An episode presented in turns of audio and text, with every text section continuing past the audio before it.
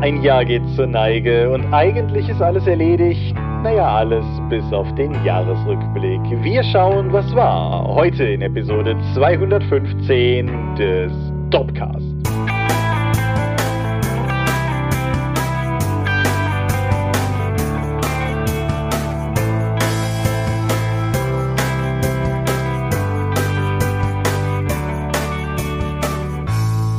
Hi und herzlich willkommen zur Episode 215 des Dorpcast. Aber wir haben uns heute versammelt, über Dinge zu reden, die mit Rollenspiel zu tun haben. Und wenn ich wir sage, dann meine ich zum einen dich. Michael Skorpiomingers, guten Abend. Zum anderen mich, Thomas Michalski. Hi. Und worüber reden wir heute? 2022. Genau, wir haben am Ende der Jahresrückblicksgeschichte 2021 einen Timecode hinterlassen, der da lautet 2022 muss besser werden. Finden wir mal raus, ob das auch so ist. Und darum haben wir uns heute hier versammelt. Aber bevor wir das tun, haben wir wie immer noch so ein paar Punkte vor uns. Beginnen wir mit Feedback. Feedback haben wir, glaube ich, nicht sonderlich viel, was wir noch irgendwie aufgreifen wollten. Es gab 1,5 Kommentare. Der, der 0,5 quasi mit einer URL-Korrektur. Genau, aber ich, ich möchte zumindest einen, einen Shoutout da lassen, wie man so hip und modern sagt, an unsere Discord-Community, wo wir über das Thema Handys am Spieltisch noch eine, eine sehr engagierte und angeregte Diskussion geführt haben. Aber ansonsten war es in der Tat ziemlich ruhig, alles in allem. Mhm. Nicht so ruhig ist es bei der Jahresumfrage, die läuft mal wieder, die große Dorp und Dorpcast Jahresumfrage 2022, wo ihr uns mal wieder den Marsch blasen und und die Meinung geigen könnt. Und über 70 von euch haben das schon getan, wo wir das hier aufnehmen. Es ist Montag, als wir das hier aufnehmen. Und ich hoffe, dass es noch sehr viel mehr werden. Also die letzten Jahre waren es ja immer satt dreistellig und ich hoffe, dass es diesmal wieder so ist, weil für uns ist das immens wichtig, weil es uns die Möglichkeit gibt, herauszufinden, was ihr überhaupt wollt. Ja, das werden wir Anfang nächsten Jahres dann auch, wirst du es mir erzählen, was da so drin steht. Genau, unser ritueller Jahreswiedereinstieg. Aber das ist auf jeden Fall, das läuft noch, das läuft auch noch bis in den Januar hinein. Ich würde mal schätzen, so irgendwie bis circa Mitte Januar. Wir haben noch kein genaues Datum dran geschrieben, aber wenn ihr es heute schon erledigt habt, ist es schon erledigt. Und dementsprechend, wir würden uns sehr freuen, wenn ihr daran teilnehmt. Es gibt auch wie immer eine, eine, wie soll ich sagen, eine demografische Bonusfrage und natürlich könnt ihr auch wieder darüber entscheiden, welchen guten Zweck wir mit dem Geld aus diesem Jahr unterstützen sollen. Mehr möchte ich dazu nicht sagen, weil sonst beeinflusse ich im Zweifelsfall nur eure Meinungsabgabe. Du kannst ja derweil mal was über Ugly Christmas Sweater sagen. Genau, wir haben wie jedes Jahr auch wieder einen und im Get Shop gibt es den Merry Christmas Schal Scharfrichter von Mystics of Mana. Tom hat ein sehr schickes Pixelmotiv in Weihnachtsoptik erstellt und den kann man sich dann in Rot oder Schwarz oder so dann holen. Also das Motiv ist nur weiß und nicht aus irgendeinem Grund ist kein grüner Hintergrund. Zumindest bei den Textilien, die ich ausgesucht habe, war es nicht möglich. Aber Rot Feuerhydrant Rot ist möglich mit diesem weißen Aufdruck. Ich kann Feuerhydrant Rot für Weihnachtspullis sehr empfehlen. Wenn es so ist wie letztes Jahr, dann gibt es Grün, aber das versteckt sich bei ganz spezifischen Hoodies, Pullis, irgendwas. Das, das hatten wir ja. letztes Mal, meine ich auch. Aber auf jeden Fall, ja.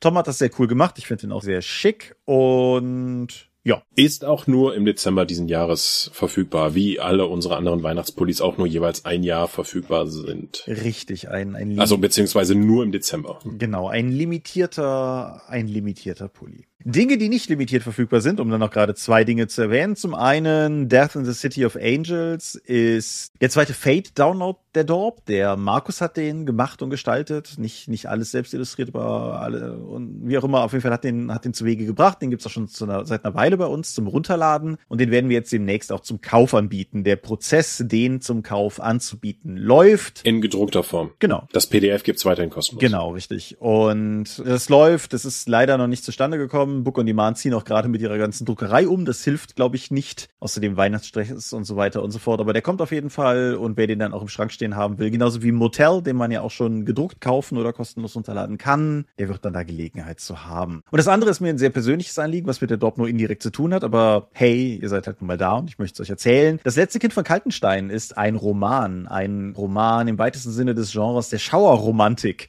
Den habe ich geschrieben und der ist fertig. Und den wird man wahrscheinlich vor Weihnachten Weihnachten noch bestellen können, ob er noch bis unter den Weihnachtsbaum rechtzeitig kommt, bin ich mir gerade unsicher, weil, wie gesagt, Book on Demand ziehen gerade um. Aber es steckt sehr viel Herzblut drin und es ist die Geschichte einer, einer jungen Frau, die ein mysteriöses Anwesen auf einer nicht einsamen, aber entlegenen Insel erbt und die da dann hingeht und dunkle Geheimnisse in ihrer familiären Vergangenheit aufdeckt, während sie sich zudem mit der enigmatischen Amalia anfreundet, die auf der Insel schon wohnt und so weiter und so fort. Und ich, also es steckt sehr viel Herzblut. So viele Dinge, die dir, lieben, die dir liegen. Ja, das ist, also es steckt sehr viel Herzblut drin. Alle, alle Testlesenden haben es sehr gemocht. Das heißt natürlich gar nichts, ich weiß. Aber ich, ich bin sehr stolz drauf und es ist bis Ende des Jahres irgendwann zu haben. Das letzte Kind von Kaltenstein. Vielleicht habt ihr ja mal Bock reinzulesen. Ist, glaube ich, ganz cool. Ja, und wenn ihr lieber ganz anderen Leuten Geld geben wollt, ich meine, okay, you do you, dann könntet ihr in Zukunft die Storypunks unterstützen.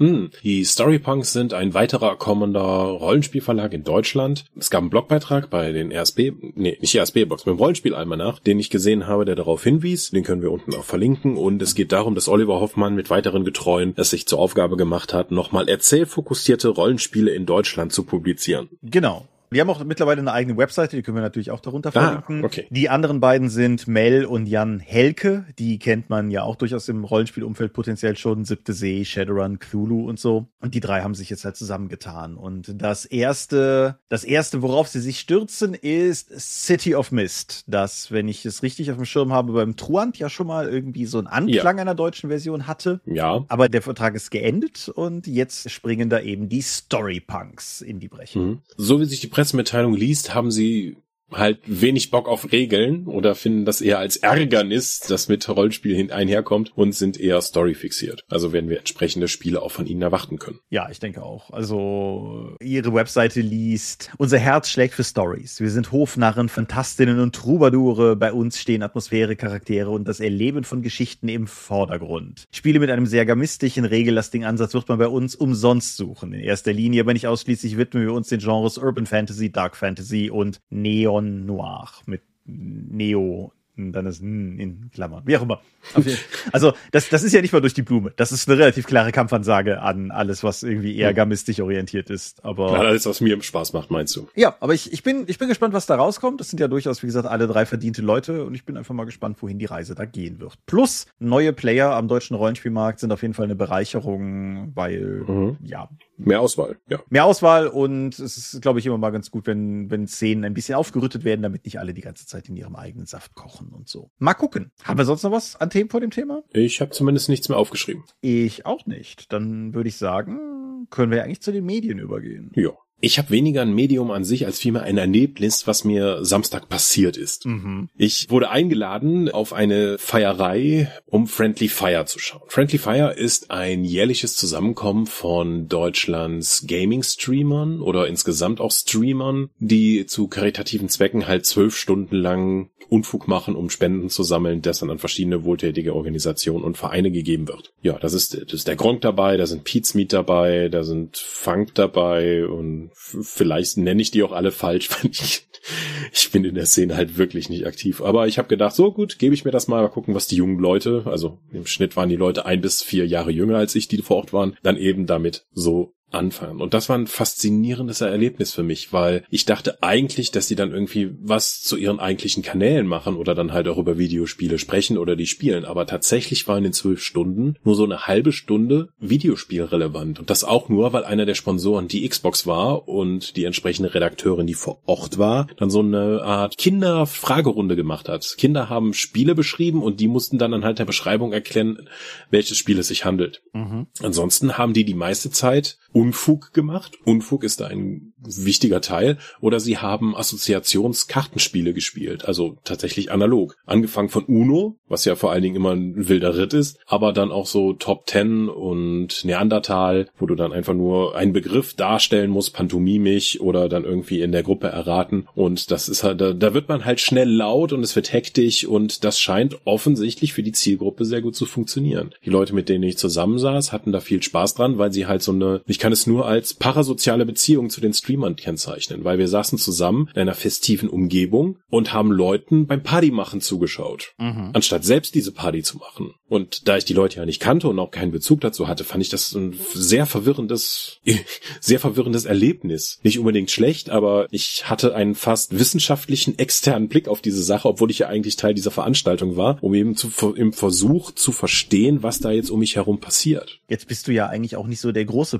Partymacher vor dem Herrn. Ja, so gar nicht. Und auch diese beschriebenen Assoziationskartenspiele und so, da kann man mich ja mit jagen. Und dann anderen Leuten dabei zusehen zu müssen als Form der Unterhaltung, ist für mich sehr verwirrend, weil das so weit weg von meiner eigenen Mediennutzung ist. Mhm. Aber nichtsdestotrotz, die hatten nach der ersten halben Stunde, nachdem sie gestartet sind, bereits 175.000 Euro gesammelt. Und so um drei Uhr morgens, weil wir mussten das natürlich komplett schauen, weil die streamen ja zwölf Stunden durch, hatten die 1,07 Millionen Euro gesammelt. Und nochmal ja, durch Spenden, die dann halt durch die Zuschauer da reingekommen sind. Und ich glaube, die hatten 85.000 Zuschauer abends, die live dabei waren, während Leute Verstecken gespielt haben über eine Dreiviertelstunde. Mhm. Und dann kommt noch das Merchandise, was sie zu dem Event verkauft haben on top. Was meinst du, wie viel die mit Merchandise in diesem Kontext verdient haben? Also Hoodies, T-Shirts, Poster, Schneidebrettchen und sowas mit dem entsprechenden Friendly Fire Logo des jeweiligen Jahres. Da fehlt mir jetzt natürlich jede, jede Grundlage, das in irgendeiner Form zu mhm. beurteilen. Mhm. Also ich nehme mal, du weißt es. Ja. Dann hau mal raus. 450.000 Euro. Ach so, eine Menge Geld. Ja, also das werden die, das kommt dann noch an die, die Spendensumme am Ende drauf, glaube ich. Sie haben es jetzt zum ersten Mal im achten Jahr nicht geschafft, die Spendensumme des Vorjahres zu schlagen. Aber das ist halt immer noch eine Menge Geld, die die in zwölf Stunden da gesammelt haben. Plus das Merchandise. Ja, plus man muss ja auch im Kontext sehen. Ich meine, da werden wir gleich auch nochmal irgendwie drauf zu sprechen kommen, in, von welchem Jahr wir hier gerade reden. Also mhm. Inflation und ja. so. Würde ich das nochmal machen? Weiß ich nicht, weil bis A, bis drei Uhr aufbleiben ist, ist, eine, ist eine, bin ich nicht mehr hart genug für, das öfters zu machen. Aber auch, weil es halt so weit weg von meiner eigenen Mediennutzung ist. Ich habe ihn jetzt mal aus meiner Komfortzone rausgegangen, habe was Neues ausprobiert und kann sagen, ich finde mich in meiner Komfortzone eigentlich sehr viel wohler und das brauche ich eigentlich nicht nochmal in dieser Form. Hat es in irgendeiner Form bei dir das Interesse geweckt, dich stärker mit diesen Streamern auseinanderzusetzen? Kein Stück. Oh. Okay. Ja, ich, ich bin ja, ich bin da ja auch relativ unwissend. Also die, die ganze Streaming-Kultur insgesamt ist etwas, was mir relativ fremd ist. Die deutsche Streaming-Kultur sogar nochmal deutlich mehr als die, die amerikanische. Und insofern, da hast du eben Namen gesagt, die ich auch schon mal gehört habe. Mhm. Ja gut, wenn ich über Streaming in Deutschland rede und dann Pizmeet oder Gronk nicht nenne, ja, dann wäre es auch nicht das Größte gewesen. Ja, ja okay. Spannend. Mhm. Kanntest du denn die Leute, mit denen du da gesessen hast? Oder? Ja. Ja, ja. ja also ich würde jetzt nicht zu halb, halbfremden Leuten gehen, um etwas zu tun, was ich eigentlich keinen Spaß habe. Nein, aber es hätte ja sein können, ja. dass du ein oder zwei Personen da kennst und mitgezerrt wurdest. So, so Szenarien gibt's ja auch. Aber. Mhm. Nee, wir waren insgesamt auch nur zu viert. Tatsächlich war einer unserer Freelance-Illustratoren da vor Ort, wovon ich gar nicht wusste. Ja. Ja, okay. Könnt uns ja mal in den Kommentaren sagen, was für verwirrte alte Menschen wir sind. Derweil äh, würde ich dann hier noch über einen Regisseur reden. Das ist ein bisschen, das ist ein bisschen feige, aber das ist ja jetzt auch die letzte Folge des Jahres und dann machen wir ja unsere obligatorische Winterpause und ich wollte das noch irgendwie aus dem System kriegen. Jordan Peele ist ein amerikanischer Filmemacher. Mm. Jordan Peele ist, glaube ich, vielen Leuten erstmal eher so aus dem Bereich Comedy ein Begriff, wo er unter oh, anderem ja. mit Keegan Michael Key die Key and Peele Sketch-Geschichte auf Comedy Central gemacht hat und so fantastisch gut. Sobald ihr irgendwie anfangt, das bei YouTube mal zu schauen, werdet ihr in ein Kaninchenloch fallen und nach und nach diese ganzen Sketche sehen wollen, weil die sind so großartig. Ja. Und, und dann ist er aber danach irgendwie abgebogen und macht jetzt seit einer Weile Kinofilme und hat davon drei selber gedreht bisher und das sind halt alles Horrorfilme. Das sind in dieser Reihenfolge Get Out von 2017, Us oder auf Deutsch Wir von 2019 und Nope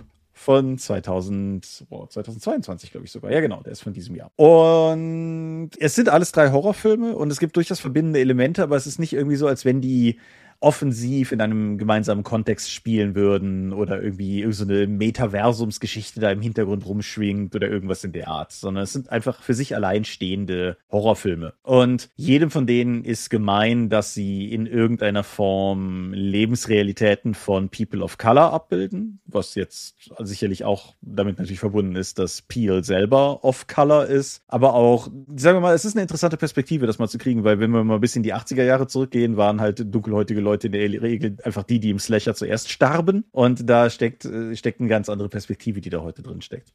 Ich dir vor, das wäre ein ganzer Satz gewesen. Und es ist Horror, aber es ist auch jeweils eine andere mhm. Art von Horror. Und um es in ganz kurzen Worten zu skizzieren, Get Out erzählt die Geschichte eines männlichen Person of Color, der mit seiner weißen Freundin zum ersten Mal ihre Familie besucht und auch ganz nervös ist, weil er Angst hat, dass sie möglicherweise rassistische Ressentiments hätten. Mhm. Und dabei erst sehr freundlich aufgenommen wird und erst mit der Zeit so ein bisschen das Gefühl aufkommt, dass da möglicherweise etwas nicht stimmt stimmt mit dieser Familie und mit der Art, wie sie mit ihm umgehen und mit dem Off-Color-Personal, das sie haben und so. Ach.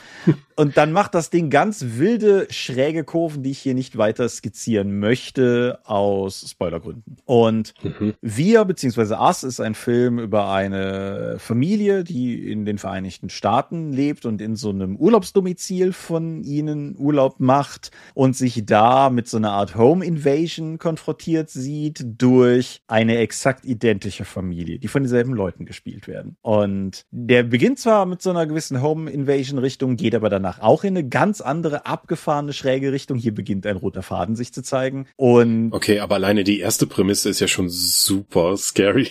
Ja, ist sie.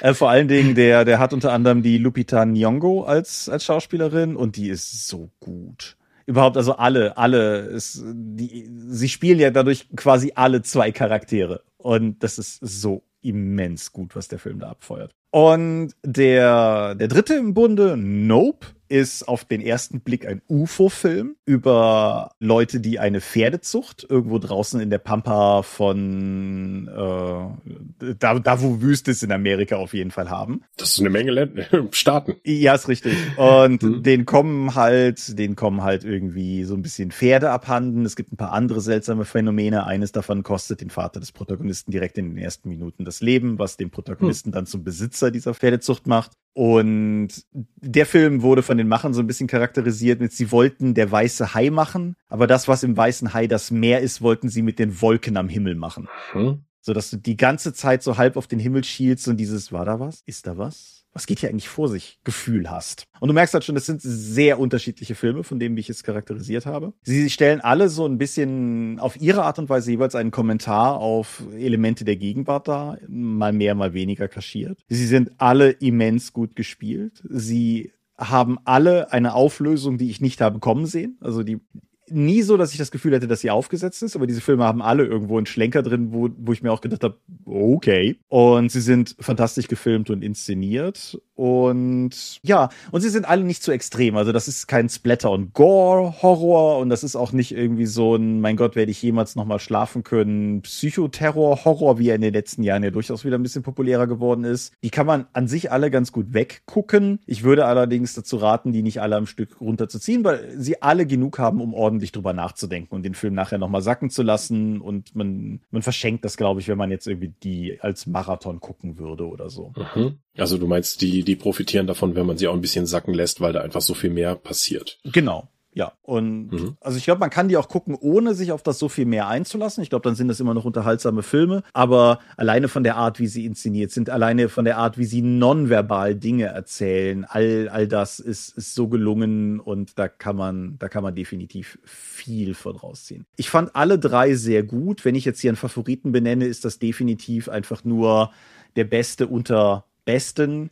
Ich persönlich fand Us, glaube ich, am beeindruckendsten, allein aufgrund der, der schauspielerischen Leistung eben von, von Den Yongo. Aber alle drei sind sehr gut und haben eine Menge, auch durchaus, sagen wir mal, philosophische Untertöne, über die man diskutieren oder sprechen könnte. Allerdings nicht ohne in Spoiler-Territorien reinzugehen. Insofern mhm. möchte ich das an dieser Stelle jetzt mal ausklammern. Kann man die irgendwo streamen? Nicht, dass ich wüsste, nein. Mhm. Okay. Ich habe die, es war in gewisser Weise ein Glücksgriff, weil ich hatte mir die ersten beiden irgendwann mal auf Blu-ray geholt, weil mir die wiederum auch so oft empfohlen wurden und ich einfach festgestellt habe, die auf Blu-ray zu kaufen war zu irgendeinem Zeitpunkt genauso günstig wie einen Stream zu kaufen. Okay. Und dann hatte ich eine vierte Corona-Impfung und die haben mich durch den ersten Impftag gebracht mit, mit Zeit dazwischen. Und dann eine Woche später war dann zufällig die Woche, in der Nope rauskam, so dass ich den dann einfach direkt hinterhergeworfen habe. Mhm. Und ja, wie gesagt, sehr sehenswert aber soweit ich weiß, auf keinem Streamer zu haben. Okay, vielleicht gibt's ja irgendwann mal ein Sammel-Blu-ray mit allen drei. Ja, oder mehr. Also er hat ja schon einen vierten in Arbeit. Na, so. Aber irgendwo muss ja einsteigen. Ja, das ist durchaus richtig. Aber es gab irgendwie im englischsprachigen Raum, glaube ich, eine Blu-ray-Box mit den dreien drin tatsächlich. Mhm. Aber jetzt hatte ich ja schon zwei. Dementsprechend habe ich das nicht weiter verfolgt. Ich guck mal, wenn ich die Shownotes für die Folge fertig mache, gucke ich mal, ob ich die finde, dann verlinke ich die mit drunter. Die ist dann zwar, glaube ich, nur mit englischem Ton, aber alleine aufgrund der, der, sagen wir mal, Kulturrelevanz von People of Color in diesen Filmen würde ich ohnehin Leuten, die die Sprache gut genug beherrschen, dazu raten, sie auf Englisch zu gucken. Gerade Get Out zieht da sehr viel raus, okay. weil das, da geht's ja durchaus auch um Rollenbilder, Archetypen und soziale Ebenen. Und da, da ist das durchaus relevant. Okay. Ultra gut, alle drei. Und damit können wir, glaube ich, zum Thema schwingen. 2022 war ultra gut, ja? Nee, so weit würde ich nicht gehen. Ja. Also, wir haben ja gesagt, 2022 muss besser werden als 2021. Würdest du sagen, das ist eine geladene Frage? Würdest du sagen, das ist erfüllt? Für uns hier in Mitteleuropa, ja. Ja. Ja. Viele andere Bereiche in Europa vermutlich nicht so. Also nach dem nach dem Multipaket noch mit der Flutkatastrophe bei mir hier letztes Jahr muss ich sagen, ja, 22 ist auf jeden mhm. Fall für mich persönlich besser gewesen als 21, aber ich habe es trotzdem in meinen Notizen hier einfach mal als Krisenjahr Nummer drei bezeichnet, weil mhm. Alter, ey.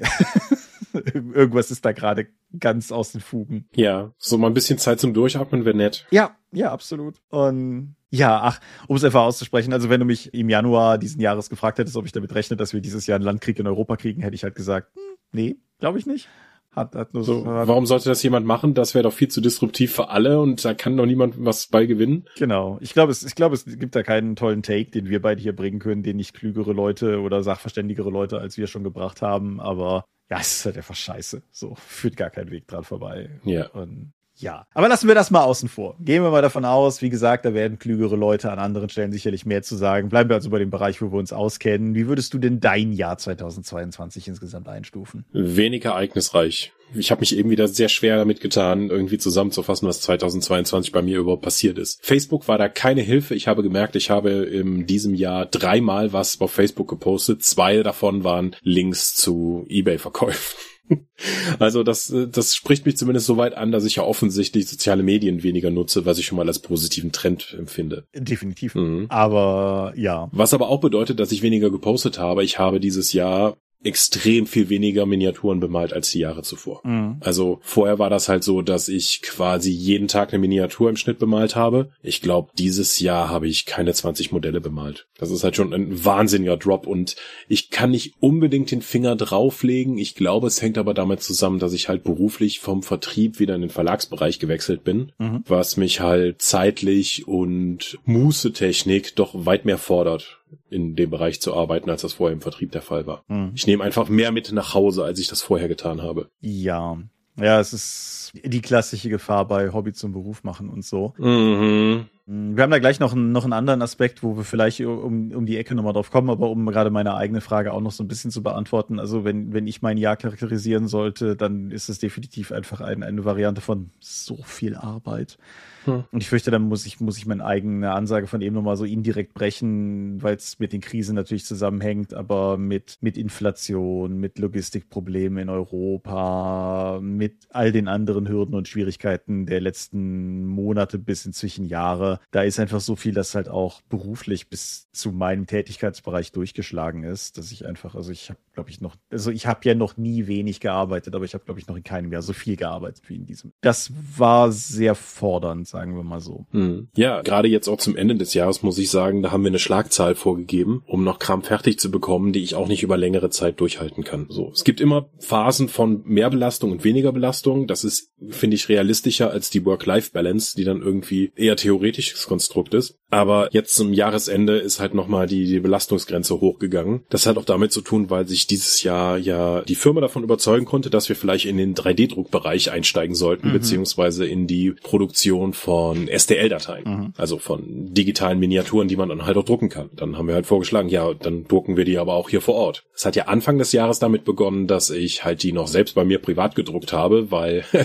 die Miniaturen früher brauchten, als die Drucker geliefert wurden. Da habe ich ja hier rund um den KHK und danach etwa 1000 Miniaturen auf meinem privaten Drucker durchgehauen. Das hat auch schon eine Zeit gekostet, aber das mache ich jetzt halt beruflich zum Glück während der Arbeitszeit, mich darum zu kümmern. Aber auch die Miniaturen zu verwalten, die Druckpaletten zu erstellen, Testdrucke zu machen, dann Feedback zu geben, die in Feedback Loop zu nehmen, für die Pre-Supports, dann wieder neu zu drucken, die Sachen zu verpacken, einzusortieren und einzubuchen. Das ist inzwischen ein riesiger Teil meines Jobs und ja, wieder etwas, wo ich mein Hobby zum Beruf gemacht habe. Ja, haben wir privat ja schon mal drüber gesprochen. Das ist offensichtlich etwas, wozu du neigst. Ja, oder ich erzähle, ich, ich, ich neige ja nicht zur Begeisterung, vorsichtig gesagt.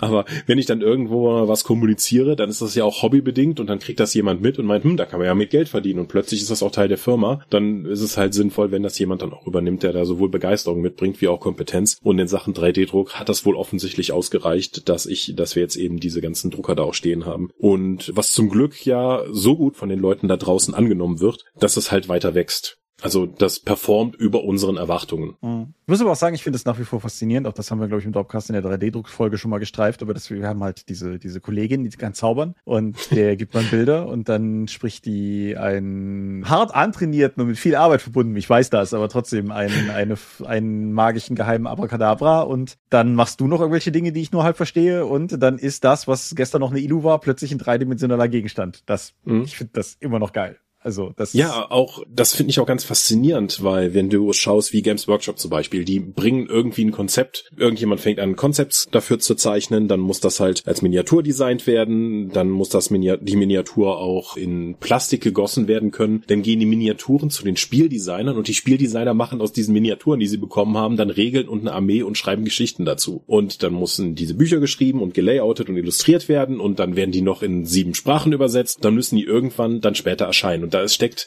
hinter diesem ganzen Prozess stecken halt Jahre von wir machen, ich mache diese Concept Art bis zu, die Sachen sind jetzt im Laden. Das dann nochmal schwieriger geworden ist durch die ganzen Produktionssachen, weil Games Workshop halt auch international produziert. Mhm. Wir, wenn, wenn der Chef montags reinkommt und sagt, ich hätte aber schon gerne diese Miniatur, kann ich die dem Freitag gedruckt hinlegen. Ja, das ist abgefahren. Ne? Das, das heißt, so, okay, wir wissen ungefähr, wie das Ding aussieht. Ich gebe es an unsere 3D-Künstlerin, die baut das, wir machen Pre-Supports rein, wir machen Drucke und freitags kann, und Ende der Woche kann die Produktion losgehen und wir könnten am Wochenende das Ding verkaufen. Das sind einfach viel kürzere Wege und auch viel effizienter, dass man auch bei uns, selbst mit den kleinen Zahlen, die wir im Vergleich zu Games Workshop ja auf jeden Fall haben, dass man damit dann auch direkt was reißen kann, mhm. ist aus meiner Sicht halt wirklich eine faszinierende Sache und ein großer Vorteil dieser Technologie. Ja, absolut, absolut. Du hattest ja auch mal Blogartikel auf der Ulysses-Webseite dazu geschrieben, wie eine Menge, ja. Ja, ja, die, da gucke ich aber, vielleicht verlängere ich da auch nochmal ein, zwei drunter. Aber ja, absolut. Uh, was man ansonsten, glaube ich, noch in Bezug auf jetzt nicht nur spezifisch Ulysses, sondern allgemein einfach die Marktlage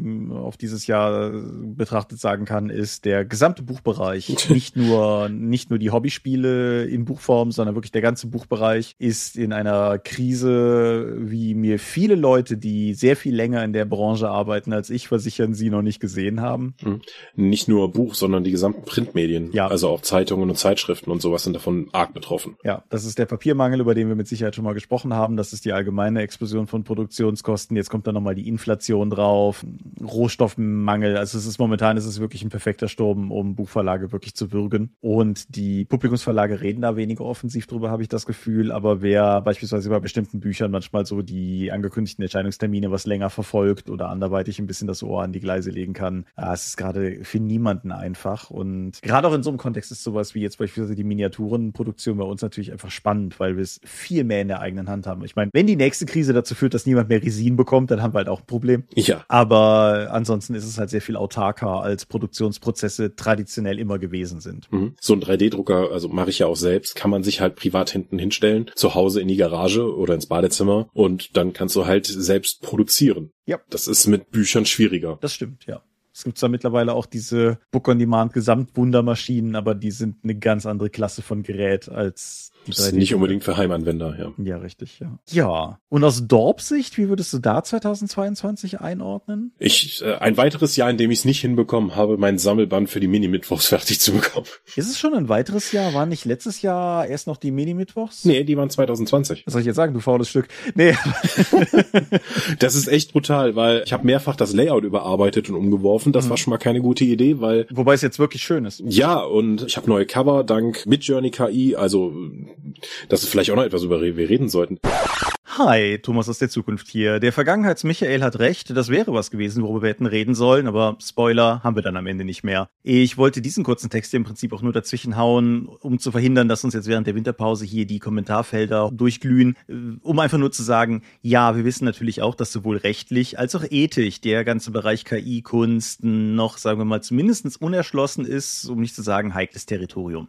Da ist auch noch kein letztes Wort in irgendeine Richtung gesprochen. Und es ist weiterhin ganz klar unsere Absicht, echte, lebende Künstler mit Geld zu bewerfen, beispielsweise aus dem Dot Patreon, um unsere Produkte zu machen. That being said, alles, was darüber hinausgeht, wird mal Thema für eine eigene Folge oder so sein müssen. Das ist jetzt nichts, was ich hier in den Alleingang in diesen Kommentar hier reinpacken wollte. Aber das zumindest wollte ich loswerden, weil es ansonsten so unkommentiert in dieser Folge rumsteht und das hätte sich für mich auch irgendwie falsch angehört. Dafür haben wir auch einfach selber zu viele Künstler in unserem Arbeitsumfeld, in unserem Freundeskreis, in unseren, wie auch immer, Social Media Feeds und so weiter und so fort. Mir ist klar, das ist problematisch sei an dieser Stelle angesprochen. Alles weitere zu einem späteren Zeitpunkt. Und damit zurück zur Episode 215 des Dopcast.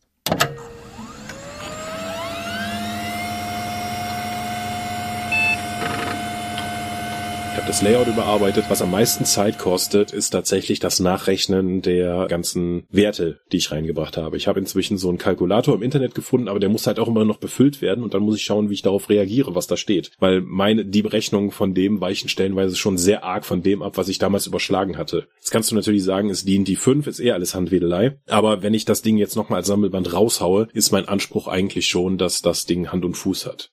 Ja, außerdem, ich habe ja ganz oft einfach während Rollenspielrunden diese diese Berechnungen dann da eben laufen lassen oder weiter gelayoutet. Und ich muss sagen, viele meiner Rollenspielrunden, die ja eigentlich nur online stattfinden, haben 2022 arge, arge sehr arge Erschöpfungserscheinungen gezeigt. Da kommt er daher und sabotiert meine Gesprächsreihenfolge. Ja, reden, ja. reden wir über deine Rollenspielrunden, weil das war nämlich auch der Punkt, um den ich eben schon rumgetanzt bin bezüglich deines Miniaturen-Anmalens, weil ich mich fragte, ob der Rückgang deiner Miniatur-Anmalquote vielleicht auch damit zusammenhängt, dass du weniger Pen-Paper-Runden hast, mhm. während deren du... Mhm. Also das war 2021, ist das schon zurückgegangen, als ich einfach diese Rollenspielrunden genutzt habe, um nebenbei die One-Page-Rules-Sachen zu layouten die ich vorher übersetzt hatte. Aber die One-Page-Rules-Sachen sind jetzt schon quasi ein Jahr in der Beta. Deswegen hat sich an den regelseitig wenig getan, so dass ich da nicht mehr aktiv war. Aber dieses Jahr Miniaturen bemalen während der Rollenspielrunden ist halt A, weil die Rollenspielrunden ausgefallen sind, aber dabei würde ich layouten. Daran liegt's nicht. Okay. Leider. Ich, ich kann dir nicht genau den Finger drauflegen, warum jetzt plötzlich so praktisch mit allen Online-Runden, die ich habe, diese Ermüdungserscheinungen dazukommen. Ich habe mir inzwischen noch eine weitere D&D-Runde, die zweiwöchentlich stattfindet, eben gesucht, weil die anderen so oft ausfallen. Da sind natürlich nachvollziehbare Gründe dabei, wie ja, wir haben ein Haus gekauft und müssen jetzt umziehen, deswegen findet die Rollenspielrunde jetzt erstmal zehn Wochen nicht statt. Okay. Aber auch andere Sachen, wo wir uns sonst regelmäßig getroffen haben, sind jetzt oftmals nur noch die Hälfte der Leute Leute da und dann wird abends nur noch gequatscht. Und dann kommen wir halt nur so aus sozialen Gründen zusammen und nicht mehr um zu spielen, wie wir das vorher gemacht haben. Und selbst auch dann auch nur eingeschränkt und kürzer, als das vorher der Fall war. Leute suchen sich wieder andere Termine, die können nach der Pandemie rausgehen und andere Sachen machen und deswegen ist die Rollenspiel vielleicht nicht mehr das Wichtigste oder gerade an dem Tag findet halt was statt und es passt halt nicht allen und dann lassen wir eher ausfallen. Und ja, die Menge an Rollenspielrunden, die ich tatsächlich habe, ist merklich zurückgegangen gegenüber der letzten zwei Jahre.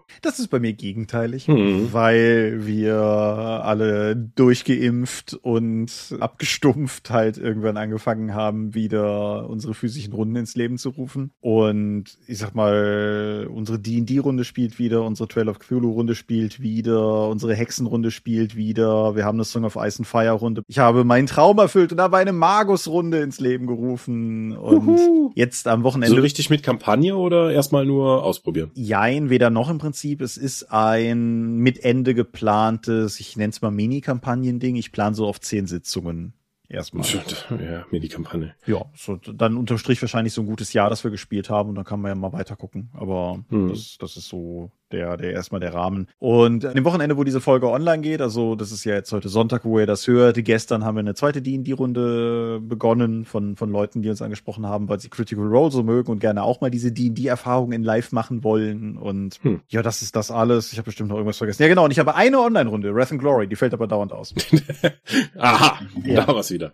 Parallel. Ja, und ich denke, die Gründe, die du benennst, sind da durchaus greifbar. Wobei wir bei unseren physischen Runden halt auch durch durchaus spielen, wenn nicht alle können. Mhm. Ich denke, jede Spielleitung pro Runde hat da so ihr Bauchgefühl, ab wann es keinen Sinn mehr ergibt. Und beispielsweise bei, oh, eine Alien-Runde, die habe ich ganz vergessen. Natürlich, ich habe ja auch noch eine Alien-Runde, eine, eine, sehr, sehr coole. Aber die Alien- und die Magus-Runde haben beide nur drei Spieler. Das heißt, wenn da einer nicht kann, dann ist es hm. dann, keine Ahnung, dann spielen wir auch nicht, weil das, das ergibt dann keinen Sinn. Verstehe. Aber die Hexenrunde hat fünf Spieler und wenn dann halt einer mal nicht kann, ja, dann ist er halt für die Runde nicht da und gut ist. Mhm. Ja. Ja. Nee, also mein, meine, meine Spielfrequenz ist wieder massiv gestiegen. Es gibt ein paar Runden, die haben die Pandemie nicht überlebt. Also unsere Tales from the Loop Runde ist auch aufgrund von einigen Dingen, die sich bei Leuten dann in der Zeit geändert haben und so ist es, ist sie, glaube ich, einfach durch. Und unsere 13th Age Runde, die ist noch nicht wieder angelaufen, auch wenn die Ambition da durchaus da ist. Aber wie gesagt, generell habe ich dieses Jahr wieder sehr viel mehr Pen Paper gespielt als in den, in den beiden Jahren davor. Mhm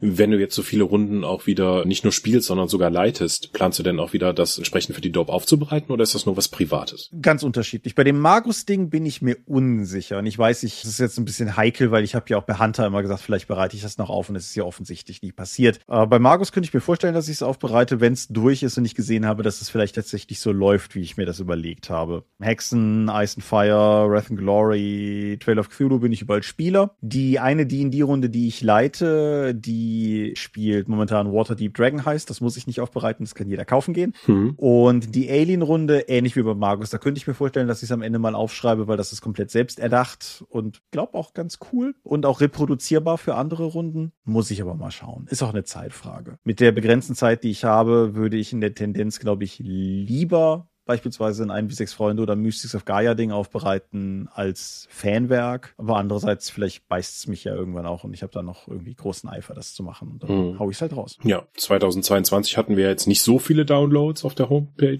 wie wir eigentlich gedacht haben. Das ist, liegt ja nicht nur an meinen fehlenden Mini-Mittwochs offensichtlich. Nö, das ist, wie gesagt, also das führt ein bisschen zu dem so viel Arbeit, Punkt von mir zurück. Aber auch, dass wir zeitweise, glaube ich, alle recht eingespannt waren. Mystics of Gaia ist raus. Das ist, denke ich, nicht nichts. Das ist, mhm. das, das wiegt in meinen Augen auch durchaus zwei kleinere Sachen aus anderen Jahren auf. Das ist schon durchaus, ich glaube, das ist gut geworden. Sage ich jetzt einfach mal ganz schamlos. Ich glaube, das ist schon gut geworden. Und gleiches gilt für, für Markus Fate-Abenteuer, Death in the City of Angels. Ich glaube, auch das ist gut geworden und da steckt auch viel, viel Liebe drin und das haben wir ja auch noch ordentlich Test gespielt und all sowas. Und da geht Zeit halt auch für drauf. Und wir haben eine ganze Reihe von fast fertigen Downloads. Klassisch. da wird bestimmt demnächst auch mal wieder noch irgendwas von erscheinen. Wir haben sogar noch eine Sache, die vielleicht noch zu Weihnachten kommt. Das hängt aber ein bisschen davon ab, wie viel Zeit ich halt noch überall rauskratzen kann. Aber ja, da sind alles so Sachen drin wie Kochen für die Meute will ich natürlich noch fertig machen. Mystics of Gaia fertig zu machen hat mich halt auch viel Zeit gekostet und Dorp unabhängig. Das letzte Kind von Kaltenstein wollte halt auch mal fertig geschrieben werden. Mhm. Und da habe ich dann einfach auch mal Prioritäten setzen müssen. Das kann nächstes Jahr durchaus wieder anders werden. Hm. Vielleicht habe ich ja dieses Jahr noch einen Download fertigzustellen. Damit meine ich nicht den Mini-Mittwoch absurderweise, sondern ich hatte ja vor kurzem auch noch das kreative Wochenende der Dorp zum ersten Mal ausgerufen. Mhm. Und wo wir ja anhand dieser beiden Karten und ein paar Vorgaben dann zusammenkamen, um diese Region dann ein bisschen mit Leben zu füllen und zu erklären, was da eigentlich an den Karten zu sehen ist. Da hatte ich ja eine Menge Sachen in meine Halblinge, die ich ja durch den Kickstarter mal die Miniaturen bekommen habe, wollte ich halt unbedingt mal was mitmachen. Da habe ich mir gedacht, das mache ich doch dafür. Und dann habe ich die halt als zersplitterte Söldnertruppe für den Bereich etabliert, die man einsetzen kann. Ich habe nicht wieder den Fehler gemacht, die fünf Regeln zu benutzen, weil ich damit ja eh nicht so warm werde, sondern Savage Worlds, so wieder in meinem Wohlfühlbereich. Das hat wesentlich schneller und fluffiger funktioniert, als das in anderen Sachen der Fall war. Und andere Leute haben sich dankenswerterweise auch beteiligt und vielleicht kann ich das Ende, bis Ende des Jahres ja noch zu einem Download zusammenwerfen. Da kann man sich das auch mal dann gemeinsam anschauen, was da so passiert ist. Das war jetzt das erste kreative Wochenende. Wir haben ein paar Sachen ausprobiert, aber ich glaube, in Sachen Kommunikation und Vorgaben geht da noch ein bisschen mehr dass wir da mehr Beteiligung und mehr mitmachen können, denn das das nächste Mal passiert. Ja, ich war ja das Wochenende auf Fortbildung und deshalb sehr eingeschränkt in dem, was ich da nur beisteuern konnte und halt auch einfach, muss man einfach mal sagen, gedanklich woanders im Kopf während der Zeit. Mhm. Aber das Seminar war cool und nichtsdestotrotz auch das, was bei dem kreativen Wochenende rumgekommen ist, war cool und ja, ich finde das definitiv schön, wenn man das noch ausbauen könnte mit, mit mehr Beteiligung und ja, einfach mit mehr, mehr. Also ich glaube, da geht noch was. Mhm. Ja. Ja. Ich fand es auch ganz spannend, dass der Künstler, der die Karten ja erstellt hat, danach auch nochmal einen Überblick gegeben hat, was bei ihm eigentlich, weswegen er die Karten gemacht hat und was bei ihm passiert ist und wie massiv das von dem abweicht, was wir stellenweise geschrieben haben. Also das geht in ganz andere Richtung. Aber das war ja auch die Idee dahinter, dass einfach nicht etwas von anderen an aufgenommen würde in dieser Hinsicht und das dann weitergesponnen wird, sondern wir einfach anhand dieser Information, dieser Mangel an Informationen dann was eigenes zu bauen. Und dann fand ich ganz spannend zu sehen, in welche Richtung das alles gehen konnte. Mhm. Ja, das auf jeden Fall, ja. Ja.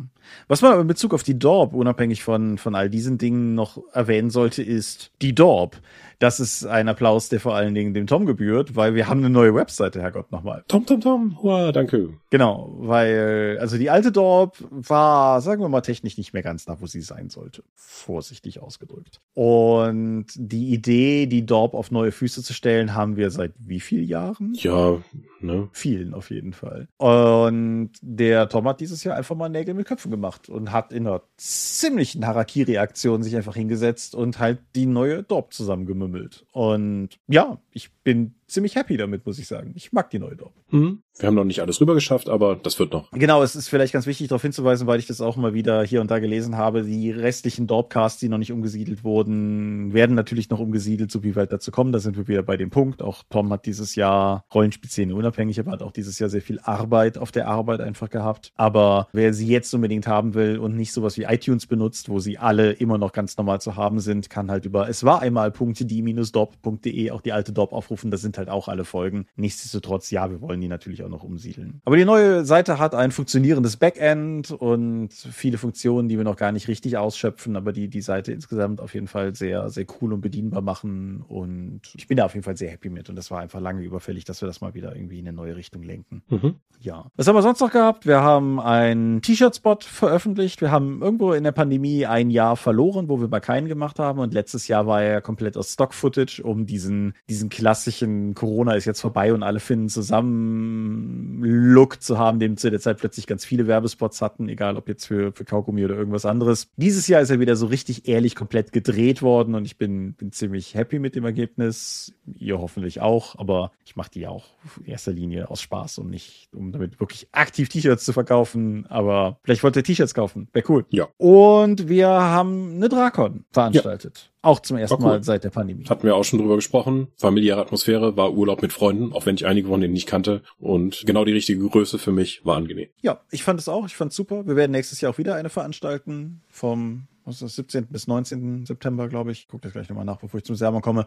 Auf jeden Fall, wir werden nächstes Jahr wieder eine machen. Insgesamt ist es nämlich auch für uns durchaus gut ausgegangen. Leute, die lang genug dabei sind, wissen, diese Location, wo wir jetzt auch wieder waren, kommt uns ein ganzes Stück teurer als die Locations, die wir vorher hatten, was auch bedeutet, dass an dieser Stelle einmal ganz klar Danke an unsere Patrone gerichtet sein soll, weil dadurch ist auch ein bisschen Patreon-Querfinanzierung drinsteckt, aber dafür ist es eine sehr coole Location und eine sehr gemütliche Location mit viel Raum zum Spielen und einer guten Küche und hübschen Ambiente draußen mit dem See und so. Und ja, Drakon 15 machen wir auf jeden Fall. War, war eine gute Veranstaltung einfach. Hat uns, hat uns mhm. sehr viel Spaß gemacht. Weitere Cons, auf denen ich dieses Jahr war, nachdem es halt lange Zeit gar nichts passiert ist, war noch der Kaiser-Roll-Konvent. War ich ja nur einmal kurz da, mhm. hab ein bisschen was gegessen aber auch gearbeitet und Leuten geholfen. Ich, ich, ich schieb das mit dem Essen immer nur gerne vor, aber da, wird, da passiert ja tatsächlich was, auch wenn ich nicht offiziell eingeplant war. Ja. Du warst ja auch vor Ort. Genau, ich war vor Ort. Ich war nicht ganz da, aber zumindest irgendwie anderthalb Tage und habe mit Leuten getanzt, was sehr viel Spaß gemacht hat und habe einen Handout-Workshop gegeben und einen Diskussionspanel mit netten Leuten gesessen und so. Und das war cool. Mhm. Dann war ich auf der Collectors Club Convention von Ulysses. Das ist ja auf dem quasi firmenintern auf dem eigenen Hof und habe da vor allen Dingen Führungen durchs Gebäude gegeben. Mhm. Ich war so eingebunden, dass ich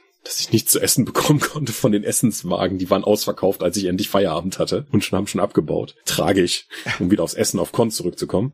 Redcon Limburg, Hauptveranstaltung, mhm. ja, ist passiert. Und die drei Eichcon vor kurzem, habe ich auch schon drüber gesprochen. Hier. Genau. War ich auch nur Standäffchen und habe dann über Savage Jackson geredet. Aber auch sowohl beruflich wie privat halt viel mehr als die letzten Jahre. Es ist viel mehr eigentlich, als ich dachte, dass ich dieses Jahr auf Cons gewesen wäre. Das war in der Retrospektive jetzt nochmal interessant zu sehen. Mhm. Ja, ich war noch auf der Feencon in, in Bonn. Haben wir hier aber ja auch schon drüber geredet. Da war ich mit der Dorp und das war auch sehr cool. Ich war nur einen Tag da, weil ich keine Pilze vertrage. So häuft's. Aber mhm. das, das war eine schöne Veranstaltung und war für mich auch so ein bisschen die weiß ich nicht, so ein bisschen das Zeichen, dass, dass das Konzept von Conventions lebt. Der KRK war vorher, aber der KRK ist ja für sich genommen nochmal eine ganz besondere eigene Art von Veranstaltung und die, mhm. die Feencon ist für mich irgendwie so ein bisschen die unter den Großen, die quintessentielle klassische Convention einfach. Und es, es war schön zu sehen, dass sie immer noch da ist und alive and kicking, wie man so sagt. Und die war ja sogar, sogar für die Veranstalter überraschend über Gebühr erfolgreich, hatte ich das Gefühl. Und insofern cool, dass sie es überlebt haben. Hm. Ja. Ähm, was haben wir sonst noch?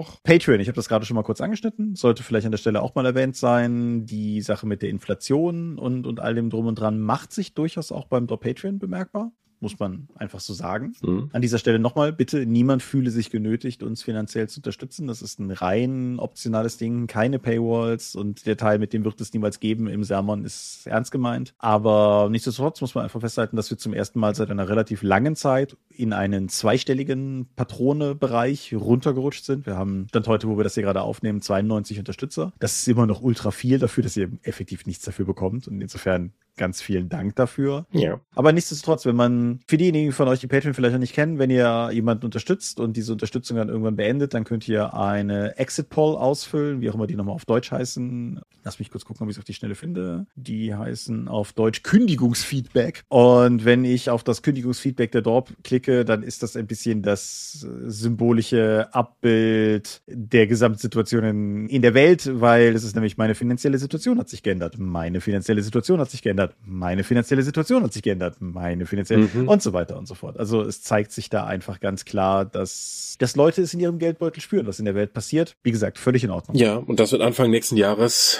also zumindest bei mir, haben sich sowohl Gasanbieter wie auch Stromanbieter dann nochmal gemeldet. Ja, so, so ab Januar wird's mal richtig hart für euch. Viel Spaß. So, äh, okay, lege ich schon mal Geld zurück. Ja, und wie gesagt, vollstes Verständnis. Bitte fühle sich niemand genötigt, uns irgendwie Geld zu geben. Mhm. Und wenn ihr das irgendwann mal einstellen müsst, weil es gerade nicht geht und ihr dann vielleicht irgendwann an einen Punkt kommt, wo es wieder geht und ihr wieder wollt, seid ihr natürlich herzlich wieder willkommen. Wenn wir irgendwann unter eine Schwelle fallen, wo es sich wirklich nicht mehr lohnen sollte, dann müsste man noch darüber reden, aber davon sind wir halt noch weit entfernt. Und wie gesagt, immer noch 92 von euch uns unterstützen und dafür ein ganz, ganz herzliches, riesiges Danke, weil das ist nicht selbstverständlich und es ermöglicht uns zu tun, was wir tun. Mhm. Ja. Du hattest eben nochmal Tabletop erwähnt, dass ich das eigentlich nicht machen konnte. Das hat dieses Jahr auch wieder stark angezogen. Mhm. Das, da sehe ich vor allen Dingen meinen Dank in der Phantasos Arena in Wiesbaden. Phantasos Studio ist ein Bemalservice für Miniaturen. Die haben aber nebenbei jetzt auch die Arena eröffnet. Eigentlich, die hatten die Arena im März 2020 eröffnet als Spielelocation, was mit die schlechteste Möglichkeit war das zu öffnen, weil direkt danach ja durch Pandemie alles dicht gemacht wurde. Aber inzwischen bin ich da mindestens einmal im Monat, wenn nicht häufiger, um dort eben meine, meiner Tabletop-Lust zu frönen. Mhm. Außerdem, Ulysses hat ja auf Stream umfirmiert und ist jetzt mehr ein allgemeiner Nerd-Kanal, nennt sich Next Quest mhm. auf Twitch und da habe ich auch ein eigenes Format für Tabletops namens M3, Minis malen Moschen oder auch Kubikmeter, wie ich es nenne.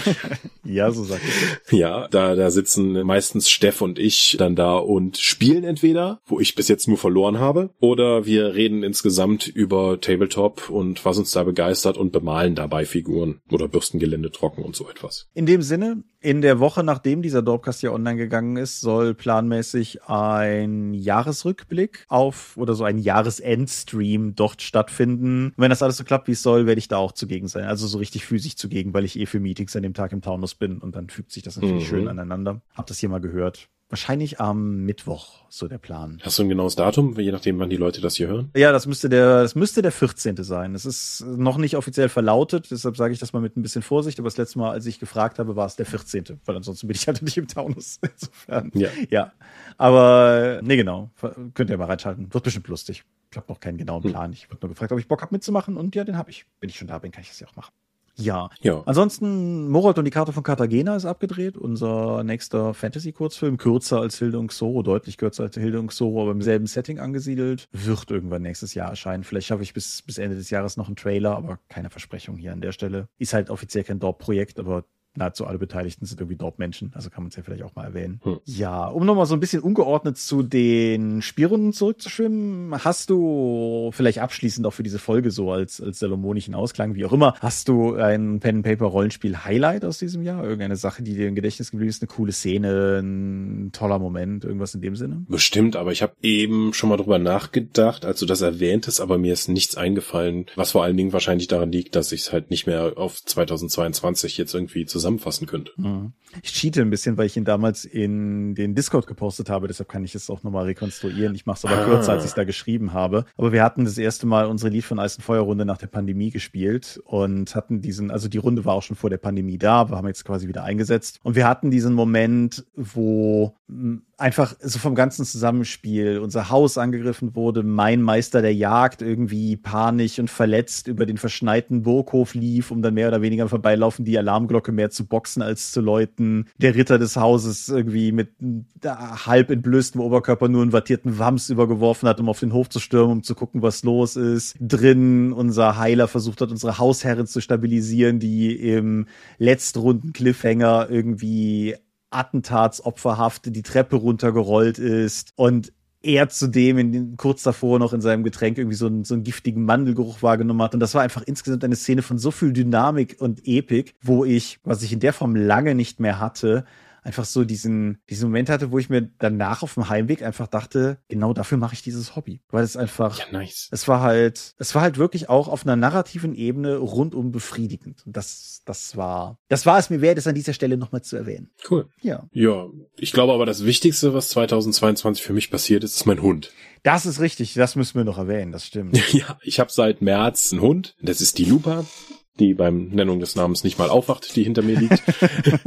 eine Arbeitskollegin bei Ulysses hat eine Hundehaarallergie entwickelt und musste den Hund abgeben und hatte mich dann glücklicherweise direkt gefragt. Und da ich immer wieder nach Vorwänden gesucht hatte, ins Lager runterzugehen, um diesen Hund zu treffen und zu schnuffeln, habe ich dann zugesagt und tatsächlich habe ich jetzt schon, ja, fast ein Dreivierteljahr diese kleine neurotische Hundebestie bei mir und es ist eine wahnsinnige Bereicherung meines Lebens. Kann ich, kann ich einfach nur so sagen. Ja. Es ist total toll, jetzt diese, diese, diese kleine Stinkewutz hier zu haben und sich mich um sie kümmern zu können müssen. Ja, Lupa, Lupa ist auch cool. Ist ein bisschen eifersüchtig, wenn ich bei dir übernachte, wie wir festgestellt haben, aber abgesehen. Die ist auf alle Personen eifersüchtig. Da reicht es schon, sich neben mich zu stellen, in meine Ecke zu gehen oder in meiner Nähe zu sitzen. Ja, aber Leute, die auf der Drakon waren, haben sie auch kennengelernt und dich dabei mhm. beobachtet, wie du versucht hast, den Hund wiederzufinden, nachdem er wieder rausgelaufen ist oder so. Und ja. nee, Lupa ist cool. Mhm. Ja, aber das heißt auch so, jeder Tag hat halt einfach mal anderthalb Stunden mindestens weniger, weil mhm. ich muss mit dem Hund Gassi gehen. Das ist etwas, wo ich dann Kram mache, den also nicht machen kann, den ich sonst gemacht hätte. Und das summiert sich halt auch auf. Das hat auch dazu geführt, dass ich halt quasi das Fitnessstudio gekündigt habe. Das heißt, ich trainiere jetzt seit letztem Jahr auch nicht mehr. Das hat auch Auswirkungen in verschiedenen Bereichen. Und Dimensionen. ja. ja. es gibt gewisse Verschiebungen. Aber ja, ich will nicht mehr auf das Vieh verzichten. Ich hatte sie auch mit zum Dreieichkon, die, also selbst auf, auf beruflichen Veranstaltungen kann ich sie ja mitnehmen. Ja, auf dem KK ja auch. KK hatte ich sie auch dabei, genau. Das heißt, am Großteil der Cots, auf die ich dieses Jahr war, hatte ich den Hund dabei. Interessant. Ja, da ich alleine wohne, kann ich sie auch nicht alleine lassen über so einen langen Zeitraum. Dafür ist sie einfach zu neurotisch als rumänischer Straßenhund. Aber ja, da arbeiten wir noch an vielen Sachen. Aber Lupa, Lupa zu haben ist toll. Ja wie gesagt, ich kann nur zustimmen. Hm. Ich habe kein Haustür, ich habe nur 25 Millionen Meisen in meinem Futterhaus draußen sitzen. ist der Fuchs nochmal aufgetaucht? Der Fuchs ist nicht nochmal aufgetaucht. Die neugierige Katze, die manchmal auf meinem Bürofenster sitzt und versucht rauszufinden, wer diese Gestalt drinnen ist, die ist nochmal aufgetaucht. Aber hm. da ich mein Bürofenster nicht öffnen kann, ohne nicht den Schreibtisch abzurücken, also ich kann es kippen, aber nicht öffnen, habe ich es bisher nicht geschafft, in Kontakt mit dieser Katze zu treten. Aber naja, fremder Leute Katzen anfüttern ist auch schlechter Stil. Insofern freue ich mich, wenn sie da ist und dann ist gut. Gut. Ja, dann würde ich sagen, wir sind die Dorp. Wir sind durch für dieses Jahr und ihr findet uns unter www.die-dorp.de. Dort bringen wir neben dem Dorpcast auch Rollenspiel-Downloads zu eigenen und fremden Systemen. Manchmal veröffentlichen wir sie als Buch. Dorp TV berichten vor allen Dingen von Cons und Messen unter youtube.com slash die Dorp. Wir haben kleidsames Merchandise. Den Dorp-Shop gibt es unter getshirts.com slash Dorp. Wir sind auf rspblogs.de, Facebook und Twitter. At die Dorp geht an den Tom.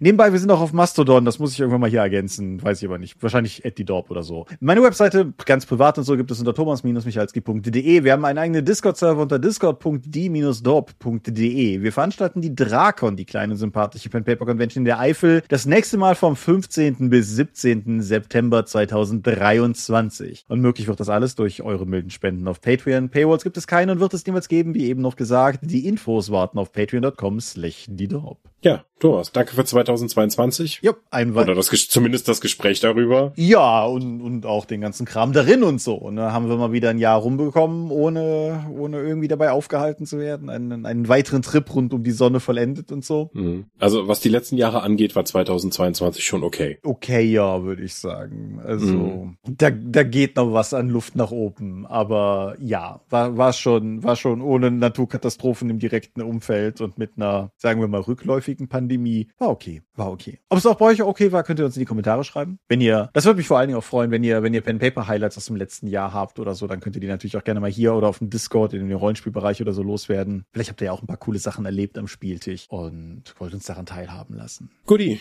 Jo. Dann danke und tschüss. Genau. Adieu und. Wir hören uns Ende Januar wieder. Genau, so ist es. 22. ist es, glaube ich. Werdet ihr erfahren. Ist eine längere Pause. Wir brauchen Urlaub. Ich wünsche euch was. Du. Adieu und ciao, ciao. ciao.